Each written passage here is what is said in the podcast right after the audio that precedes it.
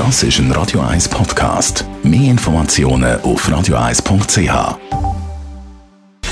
Gesundheit und Wissenschaft auf Radio 1. Unterstützt vom Kopfwehzentrum Irlande Zürich. www.kopfwww.ch die Studie von heute die kommt aus der Küche vom BASPO, dem Bundesamt für Sport. Das hat nämlich untersucht, wie sich die Sportaktivitäten in der Schweiz in und seit der Corona-Pandemie verändert haben.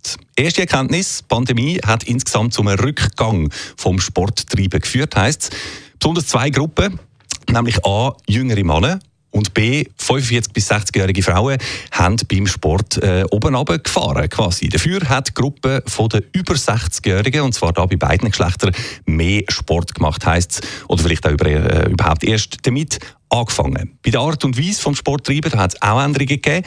So hat die Pandemie dazu geführt, wenig überraschend würde ich mal sagen, dass Sport drinnen eher ab und Sport von außen eher zugenommen hat. Die Tendenz, die halte ich auch bis jetzt so an. Ganz konkretes Revival erlebt Heget Sportarten wie Nordic Walking, Inlineskating, Mountainbiking, Schneeschuhlaufen und Yoga. Glitten unter der Pandemie hingegen und bis heute noch aufgeholt haben Schwimmen, Tanzen und Kampfsportarten. Weniger gelitten als erwartet haben übrigens laut der BASPO-Studie die Fitnesscenter. Zwar sagen da wegen der Pandemie viele Abos gekündigt worden zuerst. Die Austritte sagen dann aber mindestens teil wieder, auch wieder durch, äh, teilweise auch wieder durch Neueintritt kompensiert worden.